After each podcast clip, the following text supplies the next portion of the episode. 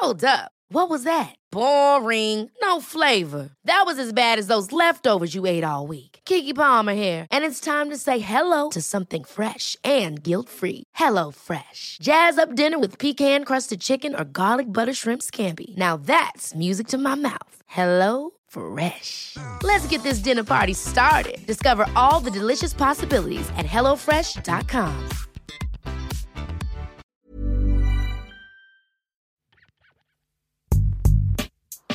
Ici Juliette, bienvenue dans le 23e épisode de Graines d'Orienté, le podcast qui vous présente des parcours de personnalités inspirantes qui vous donnent leurs meilleurs conseils d'orientation.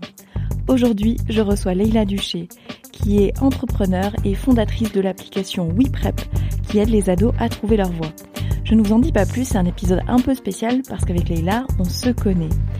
Petit mot d'introduction, n'oubliez pas de me laisser 5 étoiles sur Apple Podcast, d'en parler autour de vous et de vous abonner, c'est ce qui m'aide à faire grandir le podcast.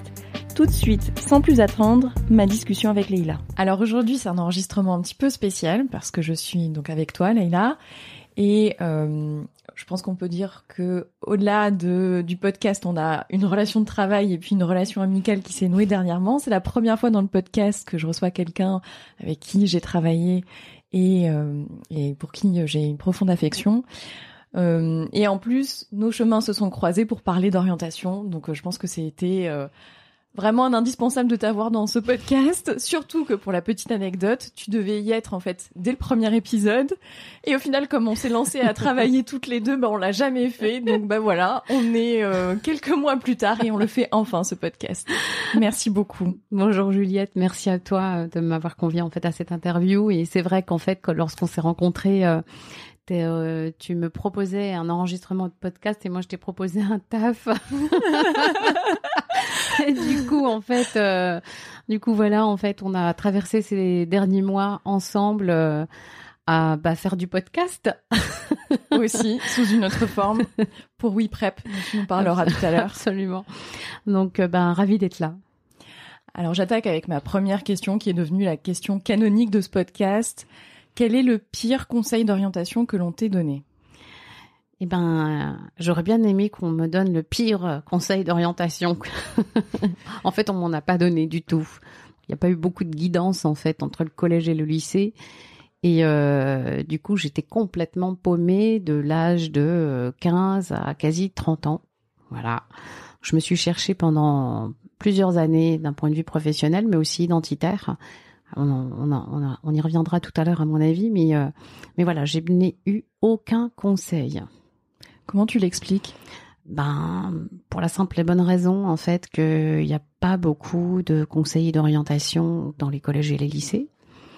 Il y en a peut-être 4600 en fait en France pour 5 euh, millions euh, 600 000 euh, collégiens et lycéens et que ça fait de très nombreuses années que ça dure. Et, euh, et puis à côté de cela, euh, bah, les parents sont un peu paumés aussi de leur côté. Moi, je suis issue d'une d'un milieu immigré euh, avec une maman qui parle pas bien français, un papa qui euh, n'a pas fait le lycée et, euh, qu'ils étaient complètement dépassés et, que la seule chose qui nous disait qui nous disait de faire, en fait, c'est de faire de, des, des études longues, de devenir prof parce que quand on devient prof, eh ben, on a le savoir, donc on a du pouvoir, et donc, eh ben, on réussit d'un point de vue social. Voilà. Et toi, est-ce que tu avais un rêve à l'époque, quelque chose qui t'habitait, une aspiration professionnelle? Alors moi, euh, je, je, voulais être une artiste, je voulais chanter, danser, euh, chanter devant euh, des millions de gens. Voilà, je, je, rêvais de ça, mais je rêvais pas d'autre chose en particulier j'avais pas en fait de comment dirais-je de j'avais des rêves d'enfant en fait et ça s'arrêtait là. Mais euh, un rêve euh, qui devienne réalité euh, ça se travaille. Et euh, parce qu'on doit faire avec la réalité. Et donc tout le monde ne devient pas Beyoncé. Ah oui les rêves les plus fous absolument absolument. Donc donc j'ai fait des études d'anglais mention FLE. Ensuite, euh, j'ai enseigné euh, aux États-Unis, en Angleterre, en France. J'ai travaillé avec des décrocheurs scolaires. Donc d'où mon, mon, projet aujourd'hui que j'ai mené en fait, que je mène en fait depuis trois ans. Et puis, et puis ben voilà, en fait, apprendre à se connaître, être ancré d'un point de vue identitaire, structurer en fait ses projets, les planifier, rencontrer les bonnes personnes. c'est un travail de très longue haleine pour certaines personnes pas toutes, mais en tout cas moi en ce qui me concerne, ça a été vraiment très très très très difficile. Euh, pourquoi? Parce que euh, bah, issu de double culture, euh, faire une ascension sociale aussi c'est compliqué quand on vient d'un milieu pauvre. Et du coup, euh, il faut trancher. À un moment donné, il faut savoir euh, qui on est, ce que l'on veut. Et puis, ça se fait souvent dans, dans, dans le sacrifice. C'est-à-dire, qu'est-ce que je perds, qu'est-ce que je gagne? Et cette question, en fait, euh, euh, c'est des questions en fait que, que je me suis posée en fait tout le long jusqu'au jour où j'ai complètement tranché et j'ai basculé et j'ai pris des décisions radicales pour ma vie qui ont fait en fait que ben je suis devenue entrepreneur. Mais dans son sens plein, en fait, c'est-à-dire euh, entreprendre sa vie, c'est prendre des décisions qui vont vraiment radicalement changer euh, le cours de son existence. Ça a été mon cas, quoi. Donc, euh, donc moi, en fait, euh, issu de culture maghrébine, d'un milieu en fait assez religieux, avec moi, j'avais un premier combat, c'était ben, me battre pour ma liberté. ça a été très très très douloureux. Et voilà, enfin, je vais pas m'étaler en fait sur sur ma vie privée, mais mais moi, mon premier combat, c'était un combat de femme. Ensuite, le deuxième combat, en fait, c'est c'était ma carrière, et c'est venu après après toutes ces questions, euh, après toutes ces euh, toutes ces épreuves de vie, quoi. Alors justement, tu dis que tu n'avais pas reçu de conseils particuliers. Est-ce que ce sont des personnes qui t'ont aidé? Est-ce que ce sont des expériences qui t'ont fait évoluer? Comment est-ce que tu es rentré dans ce que tu décris comme différents combats? Alors moi, en fait, euh, quand on quand on souffre dans son enfance, dans son adolescence, quand on a eu des parents aussi qui nous ont beaucoup responsabilisés, ben on devient en fait résilient. Donc mes parents m'ont pas donné de conseils, ils m'ont juste dit ben démerde-toi. Et, euh, et ça en fait ça ça m'a renvoyé en fait à, la, ma propre responsabilité que j'avais à l'égard de moi-même. Et donc euh, ils m'ont aussi euh, mise en garde par rapport à l'entourage, de bien choisir les personnes autour de moi euh, qui qui seraient bien qui qui sont bienveillantes. Euh, il y a aussi cette notion de survie. Donc moi, ce qui m'a vraiment permis je vais pas parler de réussite. Je pense que réussir c'est un trop trop grand mot pour moi. Euh, ce qui m'a permis de m'en sortir, ça un peu, ça me va un peu plus. C'est surtout euh, de de choisir les personnes avec lesquelles je je je vis, avec lesquelles j'ai envie de, de, de construire, etc. Donc euh, c'est euh, de me stabiliser. C'était aussi d'apprendre à me stabiliser, c'est de me sécuriser. Donc euh, je pendant longtemps en fait j'ai vécu dans dans la précarité en fait affective, dans la précarité aussi matérielle? matérielle aussi. Et donc pour moi en fait ça c'était des points euh, qu'il fallait que je je stabilise tout le long de mon parcours. Ce que j'ai fait. Donc j'ai travaillé, je me suis entourée et euh, je me suis même mariée, j'ai même des enfants. Euh, et euh, je suis propriétaire, c'est important pour moi. Ça paraît pas, mais euh, pour, pour d'autres c'est peut-être pas important, mais pour moi ça l'est beaucoup. Et et puis et puis ben au fur et à mesure en fait de de, de ma construction, eh ben, j'ai pu me stabiliser et me poser pour réfléchir à ce que je voulais vraiment faire de ma vie, donc changer le monde. Rien que ça. Et alors, si on revient sur le tout début de ton parcours, donc tu disais, tu as enseigné dans un premier temps et notamment auprès de décrocheurs scolaires. Oui. Qu'est-ce que ça t'a appris, cette expérience? Alors, ça m'a... Euh... Alors déjà, quand on est enseignant, on... la dimension d'accompagnement, euh, elle est pas si euh, si flagrante. Donc, on apprend à devenir enseignant au fur et à mesure qu'on enseigne. Il y a des enseignants en fait qui sont très académiques, qui vont vous donner de la, qui donnent en fait de la méthode de travail, euh, qui vont être très exigeants en fait sur euh, euh, les contenus. Et moi, j'étais davantage exigeante sur la forme.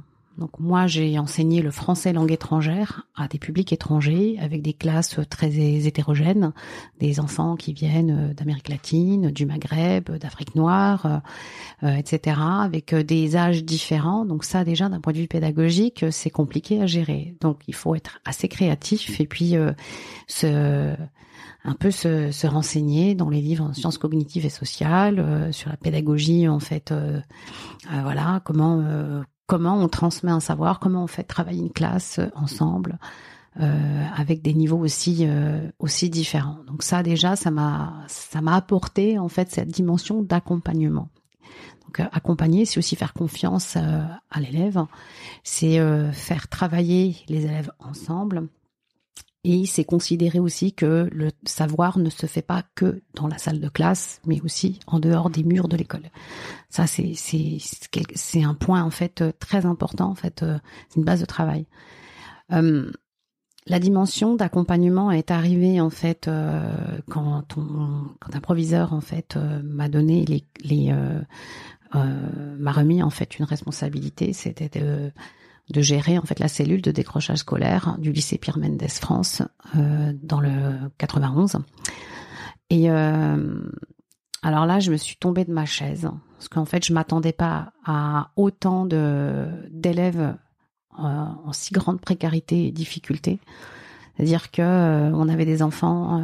Je, dis ça, c'est oui, c'est des enfants qui sortaient de prison, qui avaient décroché avec l'école, et, euh, et qui avait aucun filet de sécurité.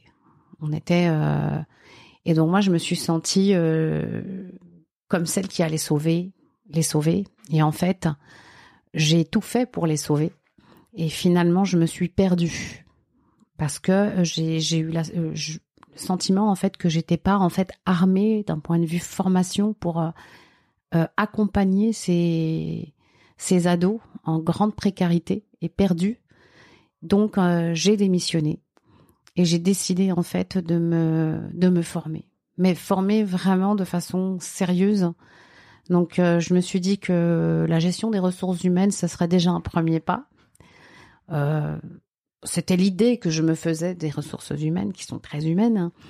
Donc j'ai fait un master RH à l'ESSEC pendant deux ans. J'ai pris deux ans pour le faire. J'aurais pu le faire en un an, mais comme je venais en fait d'accoucher d'un bébé, je me suis dit que j'allais prendre deux ans pour le faire.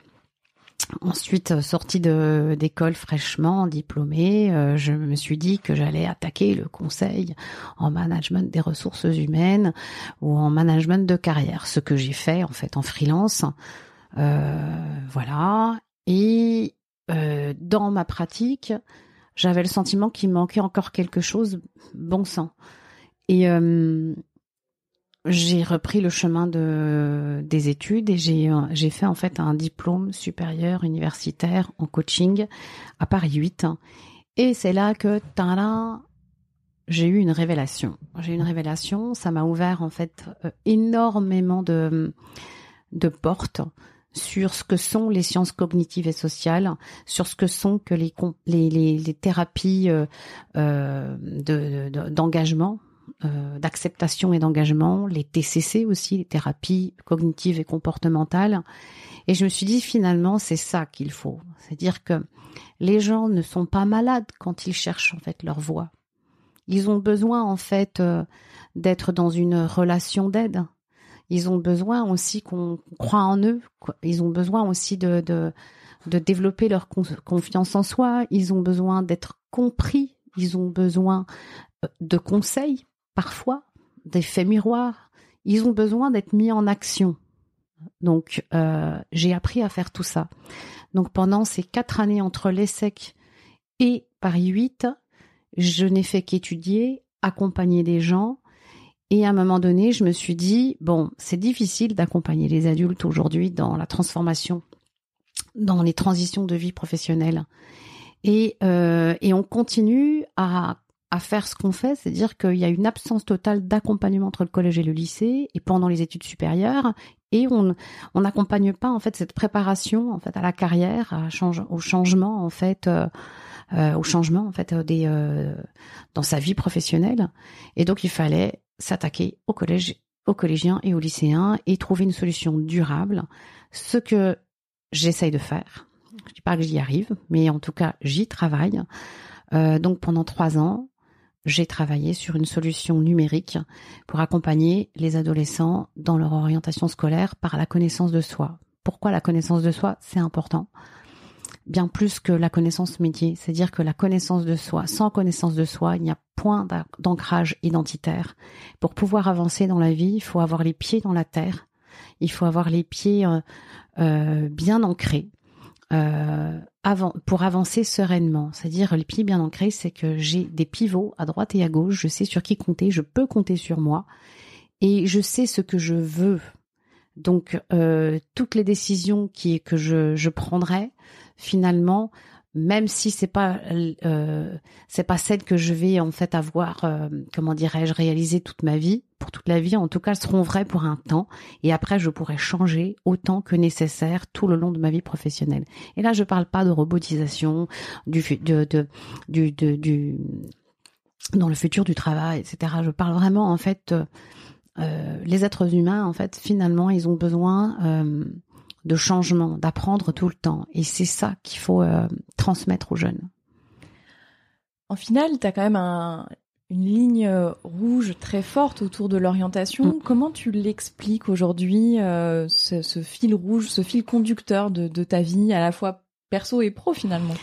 Alors, sans faire de psychologie de comptoir, je pense que j'ai été une, une enfant, c'est l'enfant du milieu. Donc euh, on s'est pas beaucoup occupé de moi quand j'étais petite. Et, euh, donc euh, bah, m'occuper des autres, ça avait du sens pour moi parce que quand je m'occupe des autres, je m'occupe de moi. Quand j'essaye de comprendre l'autre, j'essaye de me comprendre. la dimension en fait, cette dimension en fait de l'autre est très très très forte chez moi parce que j'essaie de trouver des réponses. Aujourd'hui, aujourd'hui je les ai. Et, euh, et j'ai envie en fait de d'accompagner autant de monde que possible pour éviter ce que de, de à cette euh, après euh, je pourrais pas sauver le monde mais en tout cas éviter que les jeunes souffrent autant que moi j'ai souffert. Alors ça c'est pour moi c'est une quête. Et alors tu dis que tu as commencé à réfléchir à cette solution autour de l'orientation pour les collégiens et les lycéens quand tu étais encore en, en études. Mmh. Est-ce que tu avais réalisé à l'époque que tu t'aventurais dans un long chemin vers l'entrepreneuriat? Euh, Oui. Euh, c'était un souhait? c'était un souhait euh, parce que j'ai toujours, quand je te disais que quand j'étais petite, je voulais devenir chanteuse et, chanter devant des millions de gens. Et ben finalement, j'ai, ça demande du travail de pouvoir se retrouver devant des millions de gens. Donc, euh, entreprendre, euh, je savais qu'entreprendre, c'était pas euh, une mince affaire, que c'était beaucoup de travail et s'attaquer au numérique encore plus.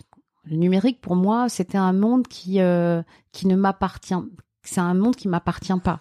J'ai fait des études de langue étrangère, j'ai fait de la GRH, j'ai fait de la psychologie cognitive et comportementale, du coaching. Euh, franchement, euh, on est loin en fait des algorithmes euh, et des lignes de, de, de dev. on est on est on est loin de tout ça. On est loin aussi de savoir rédiger un cahier des charges techniques. Et tout ça, je l'ai fait. Je l'ai fait parce que je croyais tellement fort en ce que je faisais, en ce que en ce que je je en ce que je fais. Oui, c'est ça. J'ai du mal à le dire d'ailleurs, c'est très bizarre. je crois tellement fort en ça que finalement je me suis euh, je me suis mobilisée. Et quand on se mobilise, on arrive à, euh, explorer des facettes de son intelligence comme jamais. Je pensais pas en être capable et, euh, aujourd'hui bah, j'ai monté une start-up. J'ai 13 personnes qui travaillent à mes côtés, des talents de grandes écoles, on a Sciences Po, on a euh, on a les mines, euh, on a des grandes écoles euh, de en fait de techno, enfin voilà, on a des artistes, enfin bref, je, je ne pensais pas en être capable et parce que je me sens toute petite par rapport à ça. Parce que bah voilà la confiance en soi c'est un truc qui qui est compliqué encore chez moi mais mais j'y travaille j'y travaille Donc l'application qu'on a créée, en fait, elle est. Alors elle s'appelle WePrep. Voilà. Elle accompagne les jeunes par le jeu, par l'apprentissage et par en fait, enfin comment dirais-je, la possibilité de visualiser son parcours tout le temps et de revenir aussi sur ses propres décisions. Donc, euh, elle intègre aussi euh, la possibilité euh, aux parents en fait de s'investir dans l'accompagnement, mais de façon bienveillante, de façon à ce que, comment dirais-je, ils, ils écoutent davantage leurs enfants. Ouais, c'est bon, moi comme j'ai rejoint le projet, c'est un, un, point que je peux compléter. C'est vrai que euh, aujourd'hui, ce qu'on avait constaté, ce que tu as constaté, c'est que l'orientation, elle est euh, souvent euh, faite de manière isolée à un instant T pour des enfants qu'on va confronter à des choix énormes. c'est le moment de parcours sub, tu vas décider de ta vie, c'est quelque chose que tu n'as pas préparé et où finalement les parents sont tenus un petit peu à l'écart. Et donc oui, prep, c'est vraiment faire le lien entre tout ça et c'est moi ce que j'avais trouvé génial. Et ça me permet de faire le lien avec une, une autre de mes questions, c'est Aujourd'hui, quels sont selon toi les grands défis en France que l'on a sur l'orientation des jeunes euh, scolaires et peut-être dans le début de leur vie professionnelle? Grand défi. Euh, du coup, euh, grand défi, bah, tout est à construire.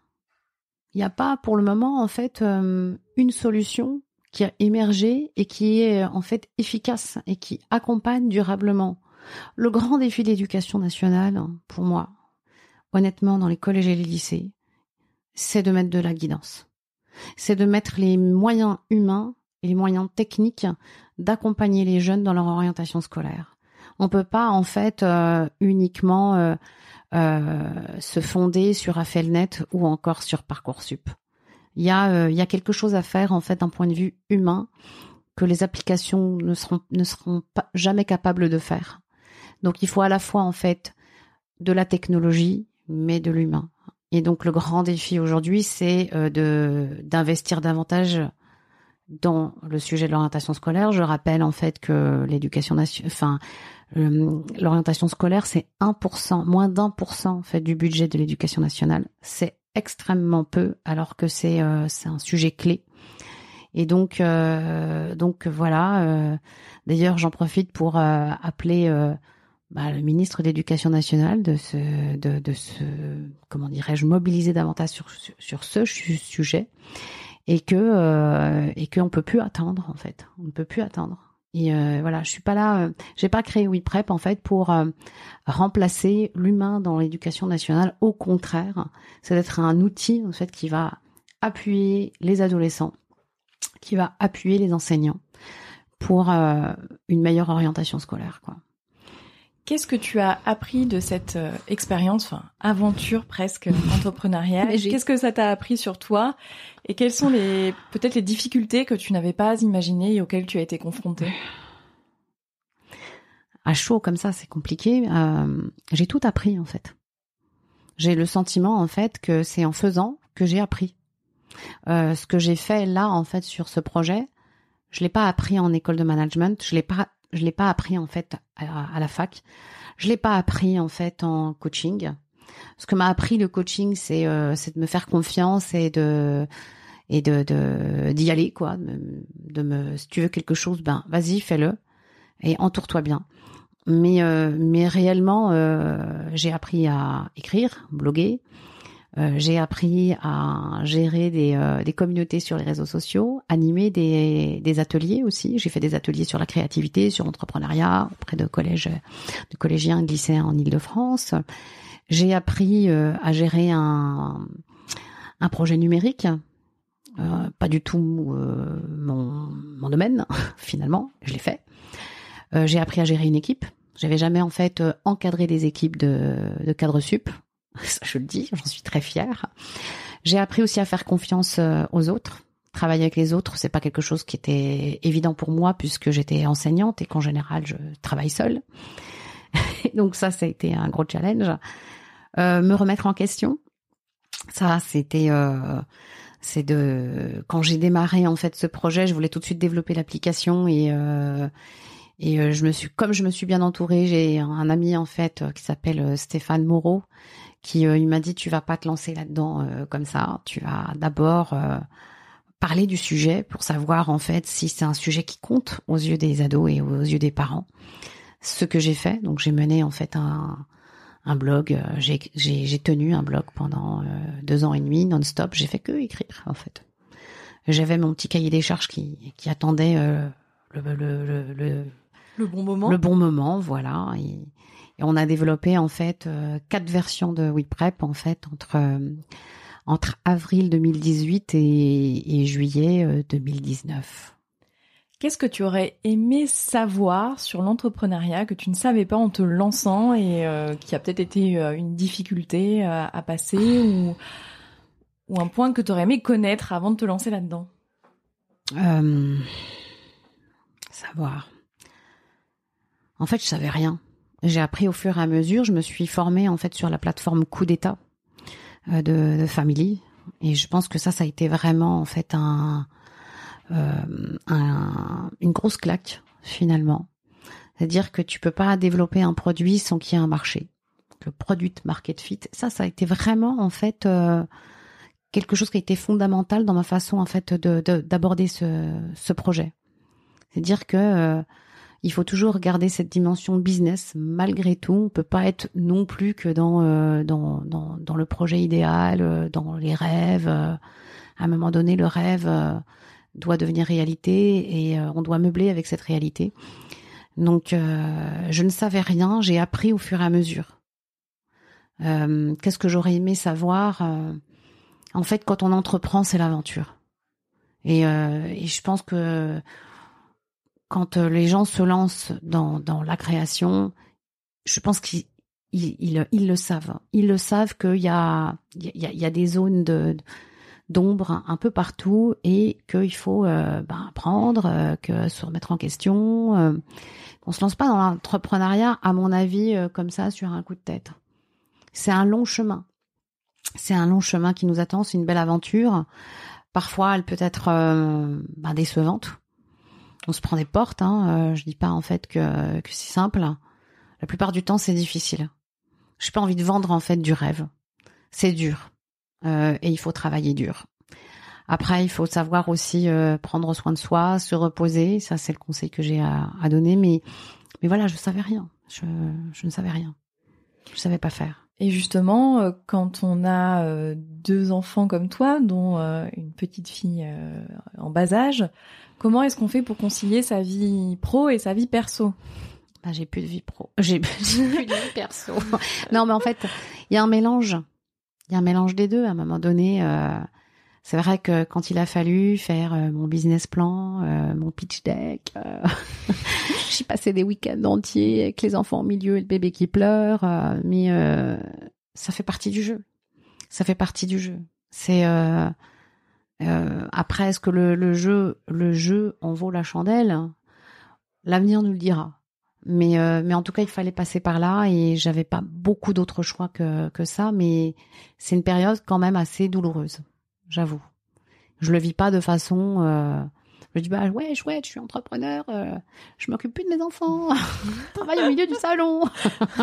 non non non non pas du tout, pas du tout. C'est très dur. Euh, il faut s'en rendre bien compte.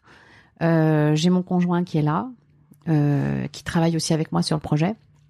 Donc en fait, on se, on se serre les coudes. En tout cas, c'est important d'avoir quelqu'un dans sa vie lorsqu'on entreprend.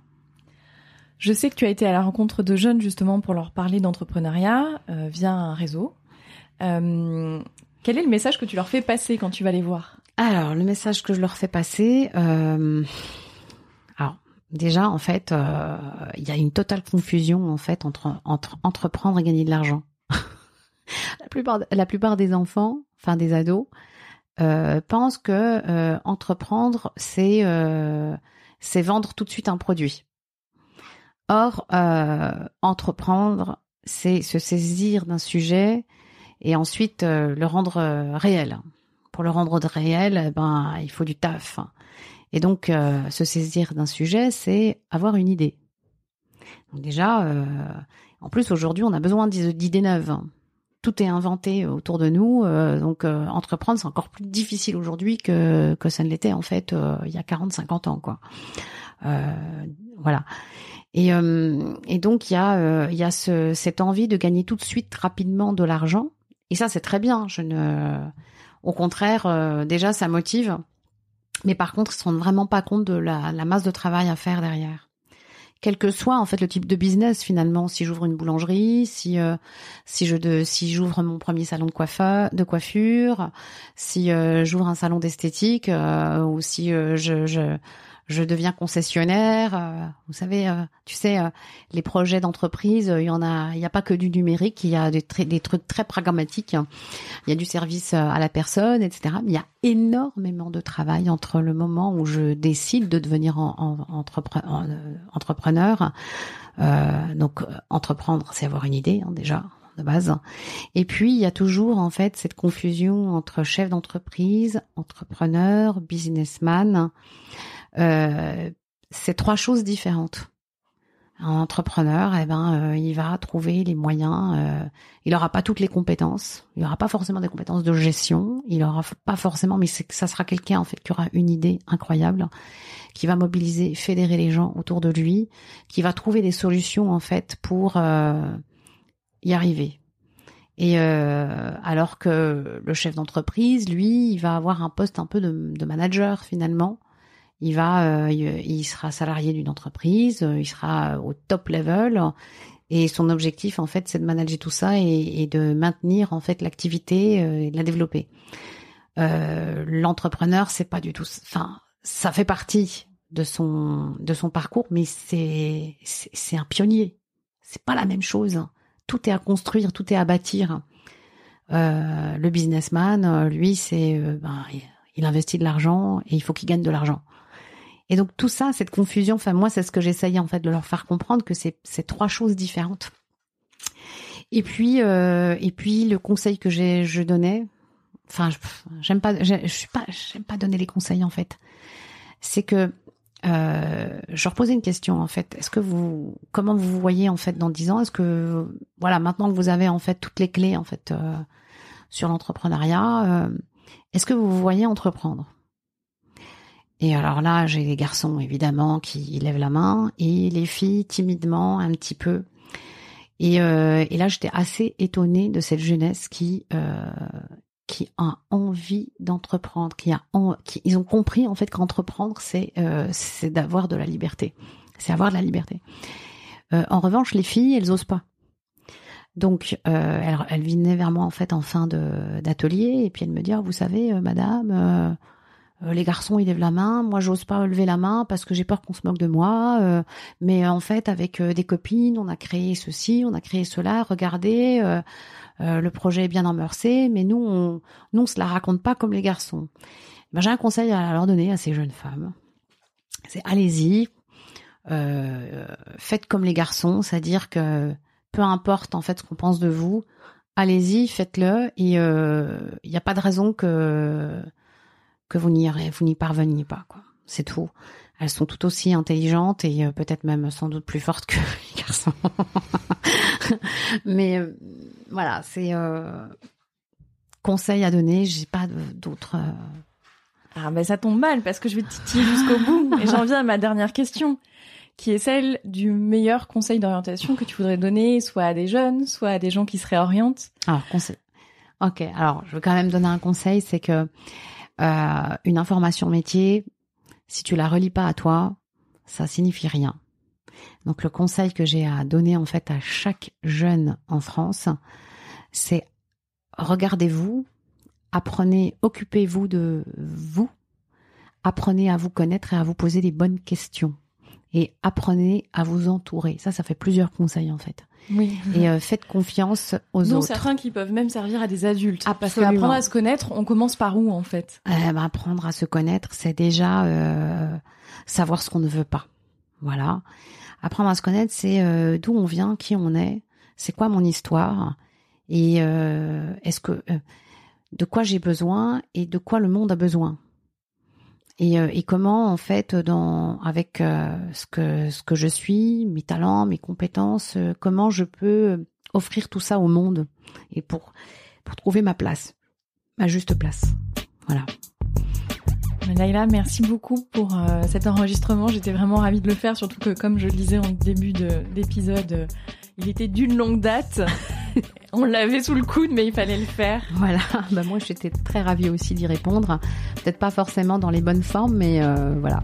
Si, il n'y a pas de bonne forme dans Graines d'Orienté, c'est juste des réponses honnêtes et très directes des gens, et c'est toujours ce que j'apprécie énormément. Et puis bah, peut-être un petit mot de la fin pour souhaiter le meilleur pour WePrep oui. Euh, va commencer à battre de ses propres ailes. Ouais. Voilà, cette début, rentrée. Début septembre 2019-2020, euh, euh, les jeunes, ils auront une super app. Je te souhaite énormément de courage et encore merci Leïla. Merci Juliette.